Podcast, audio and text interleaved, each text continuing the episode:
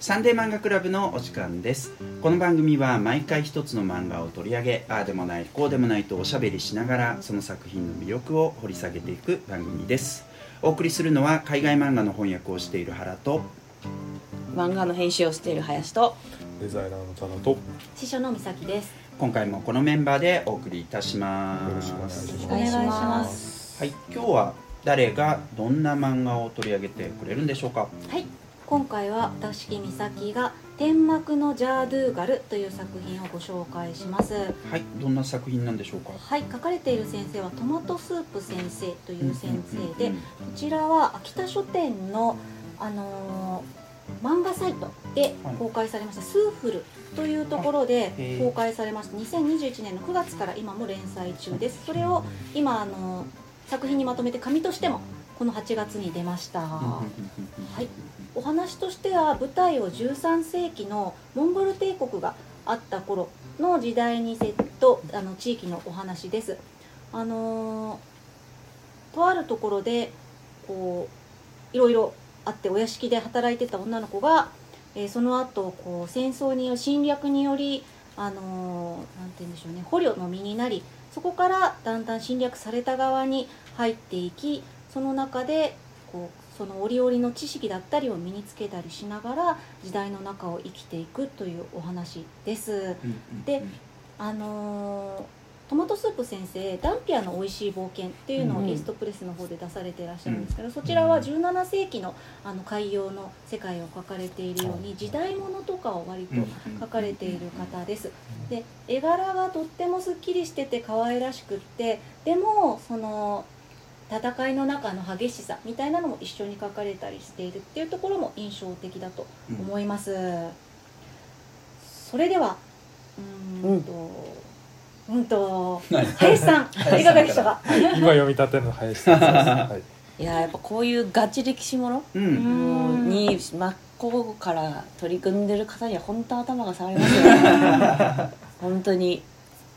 なんかこう本当この作品に関してはそのガチ度っていうか取り組みのまっすぐさが本当に絵から伝わってきますよね、私はやっぱすみません世界史はあまり知らない人間なのでなんかこれが合ってる合ってないかとか全然わかんないんですけど、まあ世界史やっててもここまでは分からないかもしれない。そうでもなんかその絵からこう立ち上ってくる文化衝突みたいなところとかはもう本当に読んでてこうクラクラしますな。本当に、なるほどね。うんしなんかこのトマトスープさんってもともと同人界隈で歴史もの書くではすげえ有名な人だったと思うんですよ、なんか大体歴史創作クラスターって言ったらまあ多分トップ3には入るんじゃないみたいな方だったと思うんですよね、へそれがこうやってなんかちゃんと商業としてちゃんとこう折り合いをなんかつけつつこの折り合いっていうのはその出版社としてやっぱ分かりやすく売れる題材にしてほしい。でもあなたの持ち味は生かしてほしいみたいな。なんかそこの正直ダンピアはむずくねって思ったんですよ。ーうんテーマ的に。ね。ちょっとだけ読んでるぐらい2で巻ぐらいまで読んですちょよっとにトマスクックだったっけそうちょっとニッチすぎだわって正直思っててでもすごい評価されて賞とかも取ってよかったなっていう感じなんですけどなんかこん私どっちかというとこの新作の天幕のジャードゥーガルの方がうん。なんか好き。あ好き。なるほど。なんかそのわうんやっぱり分かりやすさを求めてしまう編集だから。やっぱ女性主人公とうん。か、あと奴隷っていう身分とか、そうそうそう。なんか今っぽい感情移入しマチックさうん。感情しやすい。やっぱある種嫌な言い方したら成り上がり者だと思うんですよ。なるほどな。うん。一応高級ものでもそうそうそう。林さんらしいフィルターがそう入った。高級高級ものだしなみたいなし王子いっぱい出るしなみたいな。あなるほどね。そうそう。そう一巻時点では全然あんまり。敵型に出て敵方にね。モンゴルなるほどのそうそう。確かに。こう皇太子たちが出てくるなるほどなるほしど。なんかそういうなんだろうな。こうこれはなんか受けそうみたいな。へ要素がいっぱい散りばめられてて。なん。かこ私どっちか押せって言ったらこっちを押したいですね。ダンピアとなるほどねこの。なるほどジャドゥーガルだとしたら。まあ、やっぱ前回のはさ帝国主義の話でもあったから、うん。それよりはなんかこういうね奴隷とかの方が乗りやすい、乗りやすい乗りやすい。そうそう。乗りやすい。共感しやすいっていうかさそうそう。なんか成り上がりやすいっていうだかやっぱり死が近いから、うん。あの奴隷だ奴隷というか捕虜だからね、うん。なんかなんかミスったら殺されるみたいな、うん。やっぱサスペンスとか作りやすいよね、うん。でもねなんかそれだけじゃなくてやっぱりその学びがいかに自分の身を助けるかみたいなああなるほど。ね話はすごいちゃんとして一本バーンってこう柱がぶっ立ってるからなるほどなんか万人にねうん。単にさっきの「うん。いや高級ものですよ」とかうん。じゃないところが担保されてていいよねって。なるほどね。核あるべしって思いましたね。かかるべし。はい。漫画核あるべしって思いました。なるほどね。林曰く。そうまあ、あとやっぱイスラムってめっちゃ出版業界でやっぱハードル高いんですよ。人死にが起こってるから。いやこの間ね。そう。あまあ死んじゃいねえのかもう一回言うえー改めて言うと「その悪魔の歌」っていうイスラム。うんあの昔からよくやってそうそう。を翻訳した日本人のは博士ですよねあれ。はは昔殺されたシンプルに殺されちゃう。それをファトバが飛んだからなんですよねで今はもうこれ結構何十年前の話だと思ってたらそれを悪魔の歌書いた人がまたで命狙われてたっていう。執念深いっていうかすごいよなすげえ久しぶりに聞いたって感じそう。まだ作家生きてたんだと思ったもんね今俺。っていう感じですよね。ファトバはあの出した人が取り消さない限り一生残るんですよ。あそうなんだ。だから何十年経ってもあのずっとなんていうか指名手配犯みたいななるほどね。感じだから。人がどんどんこうなんていうか他の人に変わっても狙っていくんだ。そうっていうのすごいねもあるから。そういうの。うん。あそういうなんていうか直接的じゃなくてもやっぱりあまりにそういう反響が大きいとうん。ちょっと控える部分もあるしなんかもう監修とかやっぱすごいつけないといけないとかなんかやっぱ他のシンプルにじゃあなんか違う外国の歴史やりますっていうよりもなんかハードルが多分23個上がっちゃう、うん。やっぱねどうしてもなんかこう欧米寄りじゃない日本って、ねだからうんイスラムはもう完璧に異文化っていう感じがすごいするような、うん。そう。でもそれだけにこれに踏み切って自信持ってやりますっていうふうにやってくださったのはすごい嬉しいですね。本当にそうなんですね。まあ私はそんな感じですかね。はーい。多田さんいかがでしたか？ああのー楽しく読みましたでまああのパッと見もう絵が可愛いし、うん可愛い。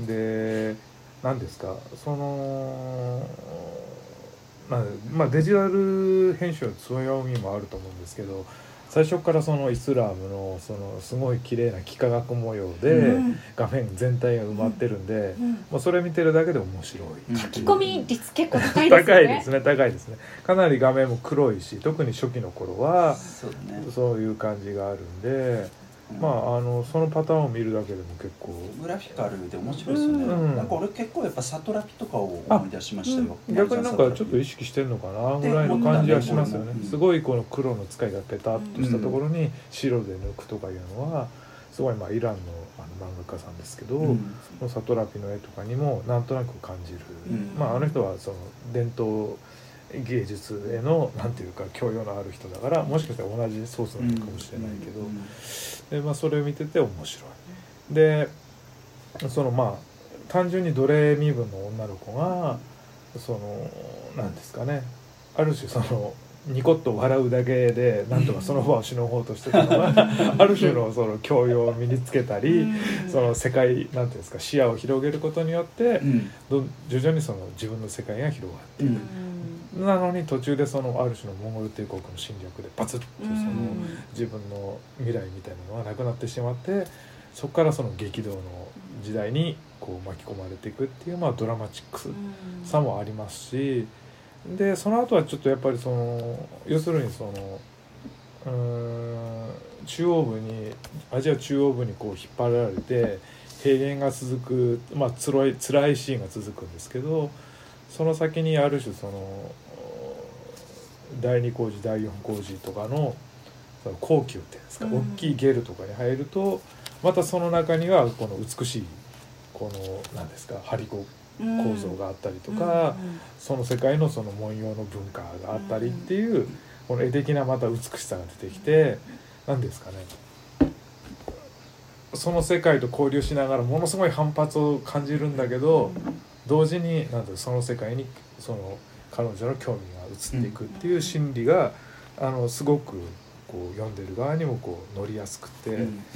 やっぱり読んでてこの先どうなるのかなっていう気はすごくしますね。うん。なんでやっぱ民族衣装とかもすごく可愛く描かれてるし、興味ある人は多分それでもすごく読めるん。じゃないかなとうん。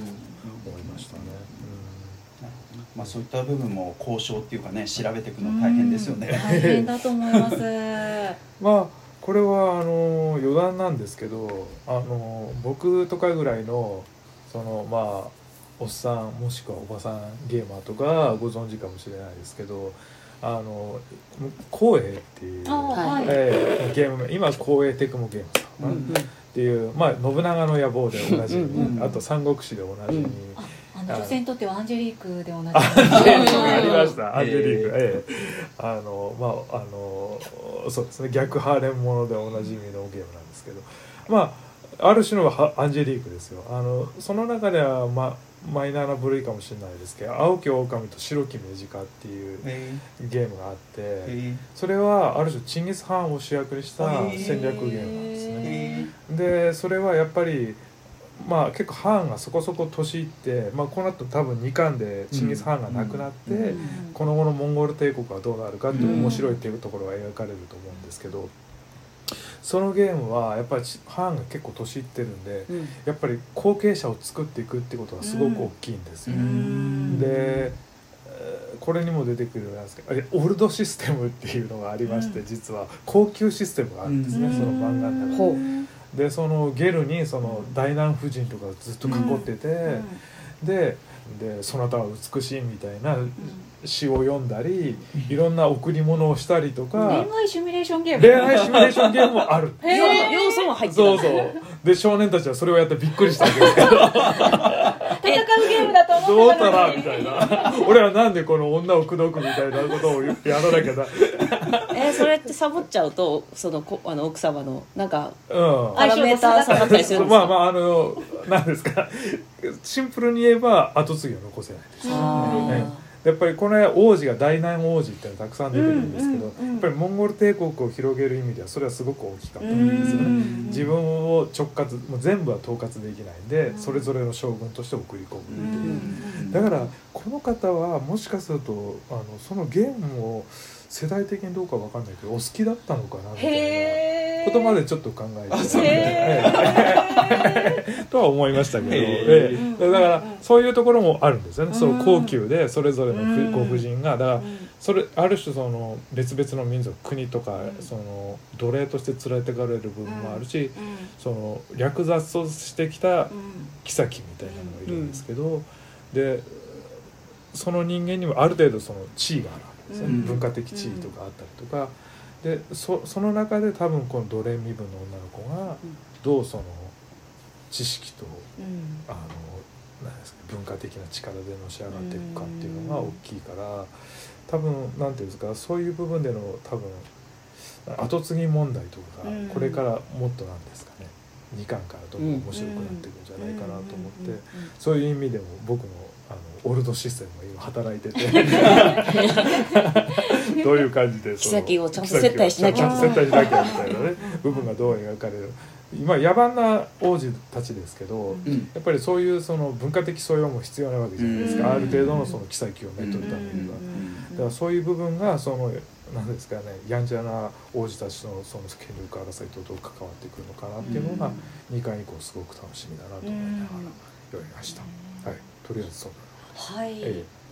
あさんいかがでした？はい。えっとまあ、テーマが興味深いなと思ったんですけどあのちょっと前にさあれ何ヤンマガだったかな？講談社から出てるので「ゾミヤ」っていう漫画があるんですよ、うん。でゾミヤもね、うん。ほぼ同じ時代を扱ってあんの、そうなんですね、うん。でえっとん？あ千ちらは結構戦い最前線みたそいうなそうそうそう方ですよねそうでちょっと地理的に違っててどちらもあのモンゴル帝国の話なんですけど、うん。こちらはどこでしたっけ？そのイスラームのあの、今の地理でいうとどこなのか。わかイんないラン東部。イラン東部か。えで、えっと、そのゾミアの方は中国なんだよね。で金っていう国があったけどそこのところを舞台にしてて、モンゴルが、えっと、押し寄せてきてみたいな。であの自分のとこ村がやられてみたいな。で、えっと一人は戦うあの男の子で、うん。もう一人があの通訳。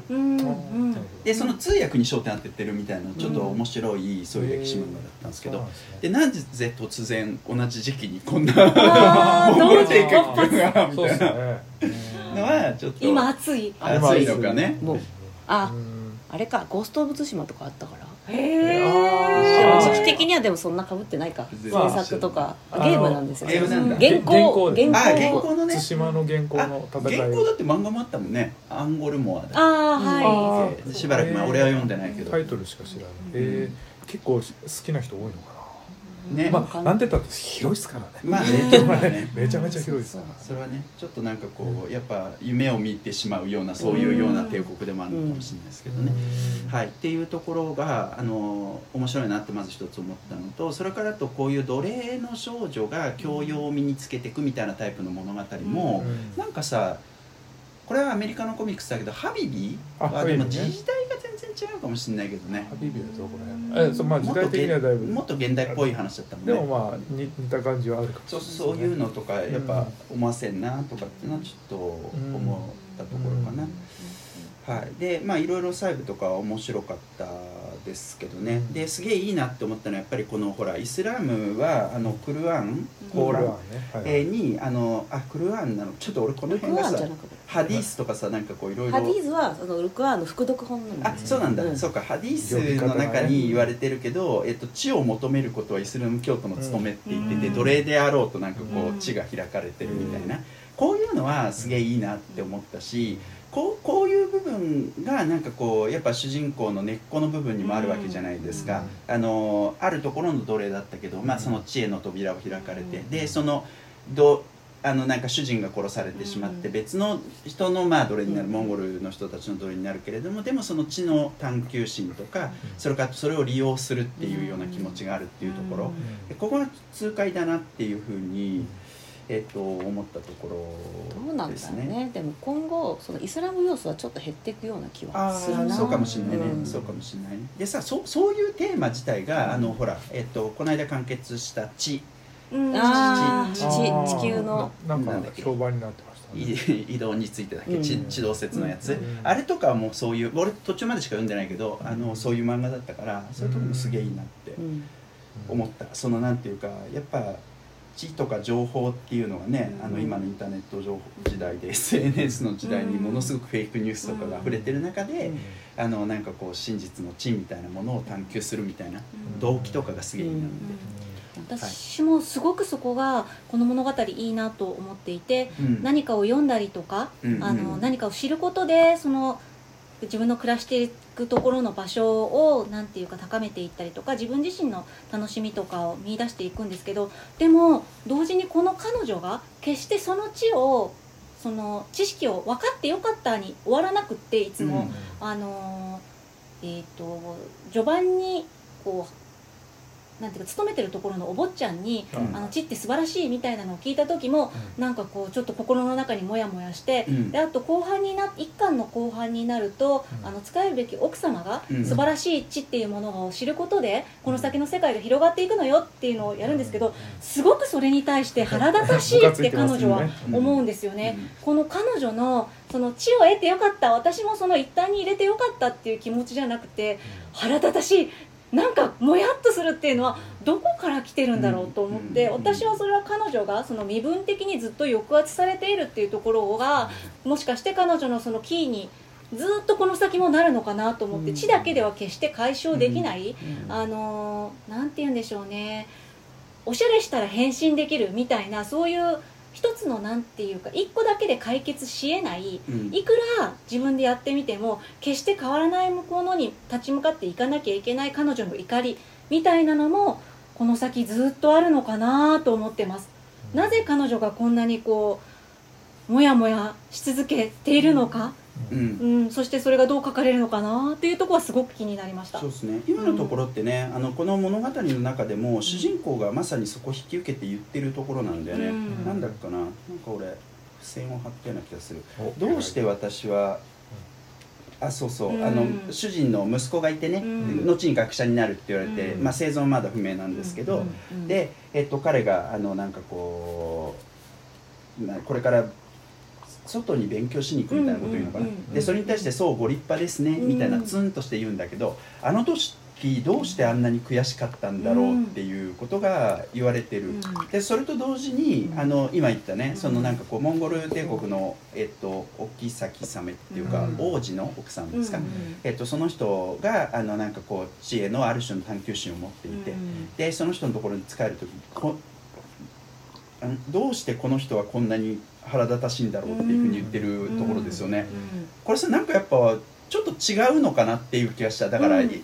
なんかこう最初のうん。腹立たしさみたいなのは、あの嫉妬というか自分のなんかこ成し得ないことをやそうそうそうそうってしまう相手。う、そう。でもあのその後者の方、うん。えっとモンゴルのそのおお妃様のところはやっぱ自分の主人が、うん。えっとなんか大事にしていた本を奪われてみたいな、うんでそれをきっかけでね、うん。あの主人が殺されるみたいな、うん。なんかもうちょっと情に結びついている何かなのかな、そうですね。その後あの私だけはこの怒りを忘れちゃいけない、うん。あの人には屈しないって強く彼女は思うのでそういうこう生きていく上で受けた思いみたいなのを表しているところもあるのかもしれませんね。でそのなんかこうほら復讐心みたいなのが動機になってるのはいいですよね。いいいいんですか？とてもいいと思う。まあそうですね。ェブトゥーンでね売れるやつ売ですよね。ああそういうシンプルに意味で。読者として分かりやすいですよね。わかりやすいし、うん、乗れる。こういうのは俺は。全部その苛立ち、うん。なんかやっぱ侵略者側の？なんかうん。まあ支配するところだからうん勉強しとかないとねみたいな。ところのなんか上からもの持ってるものからのなんかうん。地位みたいなのが探求心みたいなのにムカついたのかなみたいな。まあ周りではねやっぱりそのなんです。それぞれの別の部族とかそこに同化してね、ううんまくやっていくしかないよっていう形でやってる人たちがたくさんいるわけですけど、まあ、彼女はその心に一物ねうん。必ず持っているっていうのはやっぱり物語としてその乗るっていう意味では大事なシチュエーションなのかなっていう気がしますけどね。でも最終的にこれうん。表紙のサブ、なんていうんですかねサブタイトルとして「うん。あウィッチうん。ライフウィッチライフ・イン・モンゴル」って書かれてるから、うん。いや最初まあ1話でも示されてまそうすけどね。広大な大陸を翻弄した一人の魔女のそう話魔女って言われるうんっていうのもね、うん。なんかそれはいい魔女なのかいやー。悪い悪い魔女でしょそんな。まあそうだよなってなるとなんかうんうん強く生きろよってなる、うんそうそう。まあでもねどんなことをして魔女と呼ばれるまでになるのかうんいやでもここは多分フェミニズム的な文脈もあると思うんですよあーなるほどね。ねなんか要はその賢い女は魔女。うん。その女性に不必要な知識そうそうみたいな。だからあいつは魔女に違いないみたいな。魔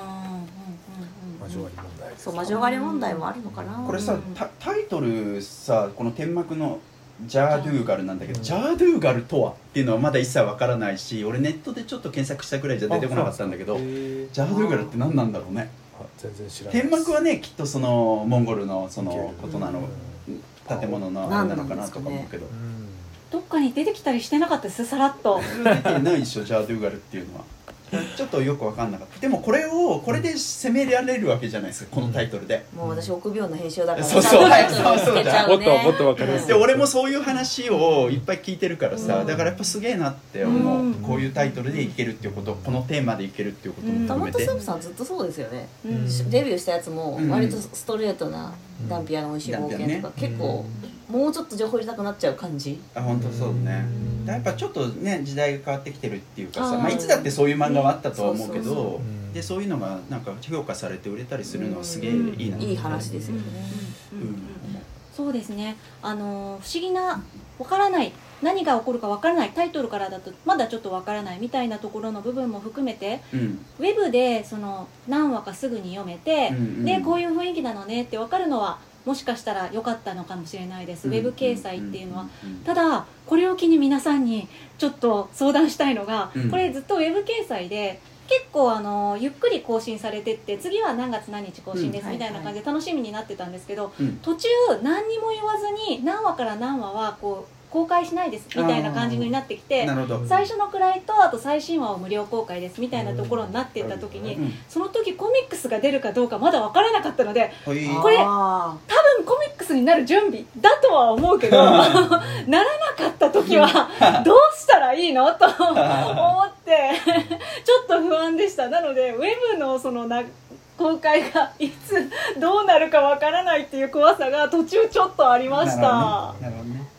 ちょっとでもケチですよね。個人的なかあれですよね。あー全部見せろよってコミックス出ねすまではせめてうん。全部読めるようにしてなよって思いますけどね。まあでもあの途中に入ったことでなってくれる。これはきっとなってくれるから、途中見れないんだとは思ってたんですけど。でもだからやっぱ少しでも回収したいっていうことなのかな、うん。あの時もそうだったよね。なんだっけあのほら真面目な会社員。ああえっとあれはデイズか。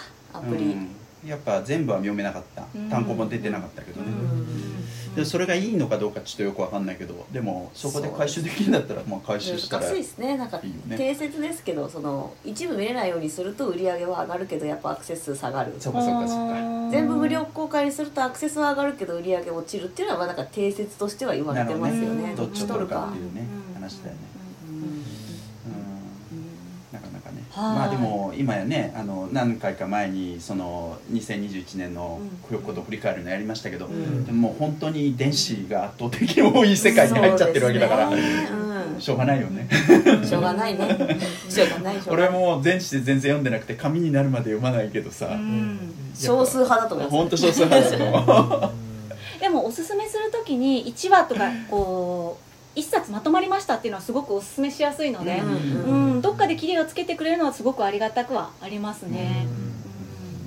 そうですね。俺さこれあの主人公がさあのモンゴルの捕虜になって、えっと、これからのし上がっていくぞっていう時に名前を変えるじゃない、うん。で設楽設楽だったっけか、うん。あの星ってはいいう名前だったけどね、はいそこからファーティマ。っていううん奥さんのあの主人のね、うんあの奥さんだった人の名前にそれも意味があるのかな、うん。ファーティマってなんだろう？なんか運命とか？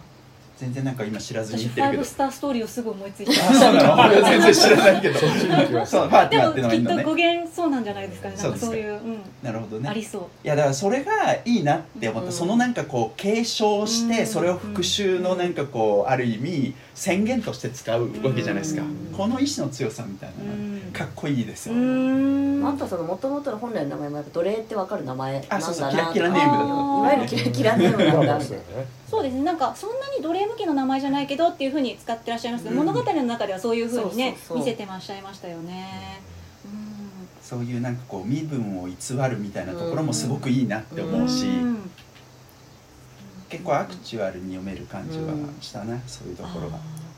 あとそのなんて言うんだろう現実度っていう意味では私読んでる最中にその侵略するされるとか日常から引き離されたり、うん。その私たちの心の日常はその自分たちの日常を知ってくれてる人が今も元気でいることだっていうふうに心の支えにしたりっていうのはやっぱり今世の中で起こっているうん。あの戦争とか侵略とかっていうのをすごくリアルに重ねて読むような瞬間があったんです。ただ、うん。書かれたのは2021年の9月なので、うん。そういうのあのがすごくニュースに取り上げられる前なんですけどそれにもかかわらず、うん。こういうふうにかつてあった過去のものをその上手にって言ったら変なんですけれどもあの戦争の辛さであったり侵略されるものの日常みたいなのをすごくなんていうか適切に描いてらっしゃるって、トマトスープ先生のなんていうの歴史から読み取る力、うん。それを今に持ってくる力、うん。すごいわーって思いました、うん、なんかうん。出力があるよね。そうね、うん。まあ狙ってんのか、まあ、図らずもなのかはちょっとわかんないけど、確かにウクライナでねあうん。のなんかこう捕らえられた人たちはあのロシアの方に運ばれたみたいな話は出てきたわけじゃないですか、ね。えいまだにこんなことやってんのみたいな、うんこれだって何世紀前だよみたいな話でしょ、うん。確かに。うん。うんあとちょうどねその行商人としてウイグル系の人とかがね、うん出てきてっていう。まあ実際当時そのシルクトロードを通ってその行商いろんな文化を交流させてたっていうところが出てくるわけですけど、ウイグルもね今も、今もってまだ大変ですよね、うん。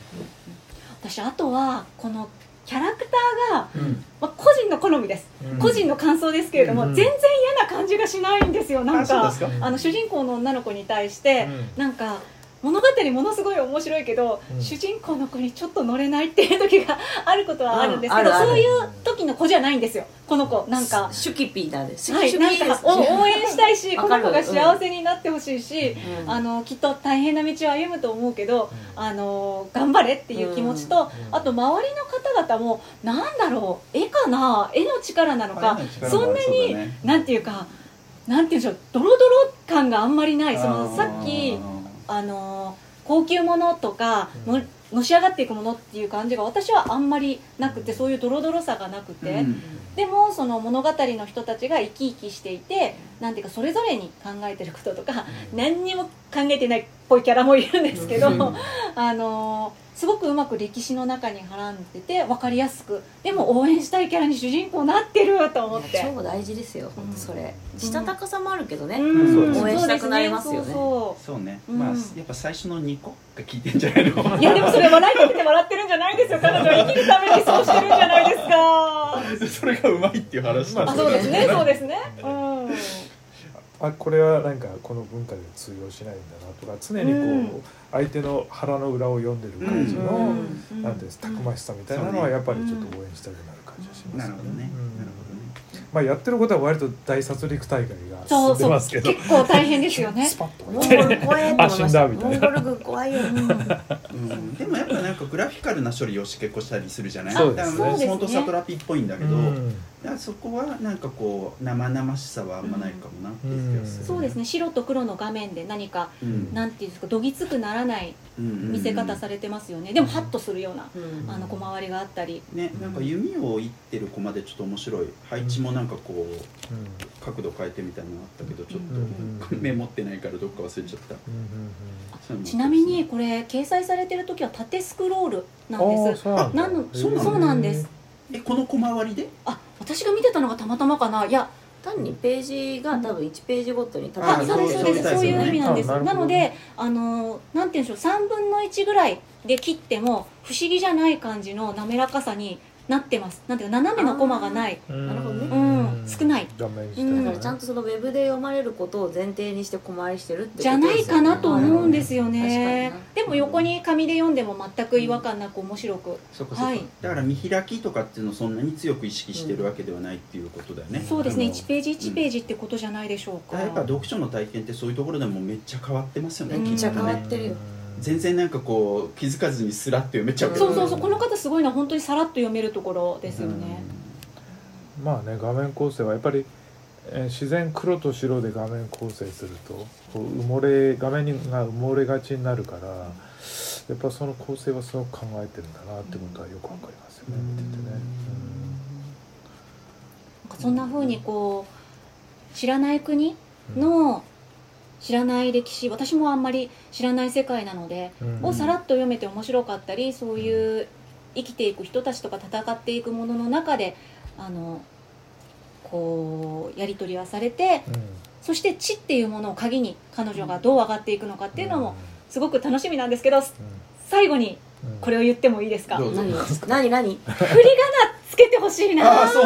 ああそっか。あたまについてるけどね。私兄弟とかね。これちょっとこの後の話次第なんで、その高級とかに話がいくと難しいのかもしれないんですけど、うん。ちなみにこのスーフルさんってエレガンスイブさんのはあのところがやられてるみたいなのでなもうちょっと大人っぽくなったらわからないですけど現時点だとこれ小学校の図書室とかにあっていいでしょ？そういいいいいい。って思うんですけどソウル美やっぱソウル美がいい。欲しいなと思って。書いてソシールとかね、えーアマネックとかそういうとこしかついてない。はい。確かに。ね確かにな。なんか子供見ても全然いいよね、はい。そうね。ってなるとソウル美でもソウル美って大変なのかな、そんな気がしますなんか僕今ちょうど訳しててあの雑誌で連載してるやつなんですよ、それソウル美なんですよ、うん。もうあの組んだ時点でもうルビが振られる仕組みになってて、うん。ゲラが来る時もソウル美になってるよ、うん。うん。ありがとうございます。そうそう。まあ別にそんな大層なものではないんですけど僕ね。でもあれはちゃんとわかんない。編集がちゃんと指定してると思いますあそれはしてる、うん。まあだって俺は指定してないもん、うん。あの漢字で投げてるだけだもん。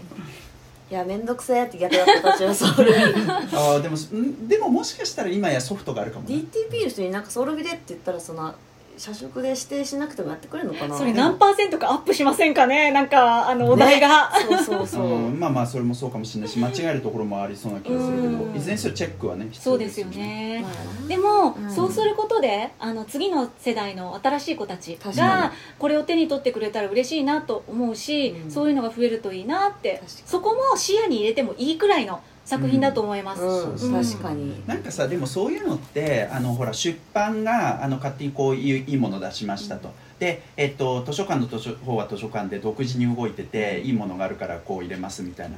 で今までずっとそういうふうなのが続いてきたわけじゃないですか、そこがだから緊密に結びついて、うん。この作品はいい作品ですから、うん。ソーラビにしたらいかがですかうんみたいな、うんそしたらいろんなとこ入れますよみたいな、そしたら入れられるんじゃないの？そうですね。そうですね。でもそそのコミュニケーションが超難しいっていう話だけど。ないよねないね。絶対。ないえっとですねアフリまれで日本で育ったっていう方の漫画家なん星野ルネさんですね。はい、あったと思うんですけどあれ、えー、と多言語の方がいろいろ読まれうん。てその日本語が必ずしも得意じゃない人ばっかりだから次出すのはソウルビにしてくださいって言ったら2冊目からルビ振られたっていう話があなると思うので、はい。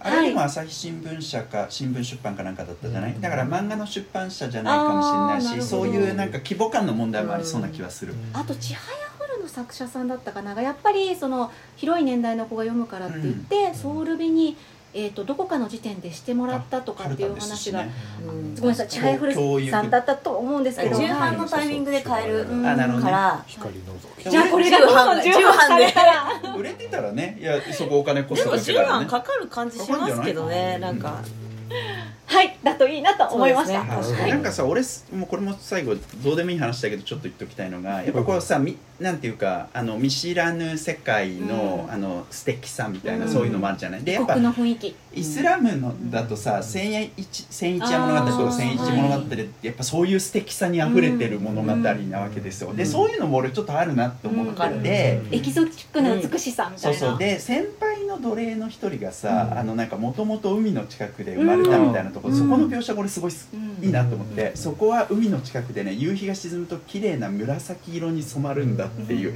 紫色に染まる海って、うん。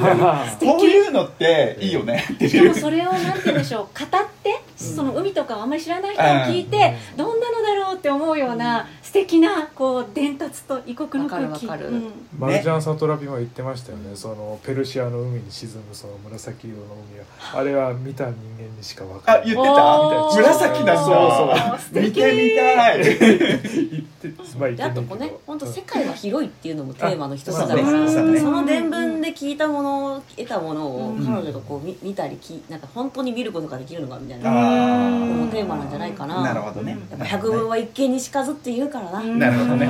でも絶対百聞してから一見した方がより面白いんだよな。思いません？なんか。まあそれも大事。それもブラタモリとか見てると本当そうだなって思って。見方がね変そう。わったりするお前ろぼんやり見てるだけだ。そう。ただの道じゃんとかなんてことない田舎道だけどでも百聞通った人見るとあここがあの戦場みたいな。あるあるなるから。などっちも大事だよって感じだよね。なるほどねまあそうですね。そういう意味ではこの子はきっとその自分がやり生きるためにそういう知の方をいっぱい身につけていくっていうふうになると思うので、うん。どういう道を自分から歩いていくのか彼女は海が見れるのか。おね。はい楽しみです。はい。よろしいですか？はい。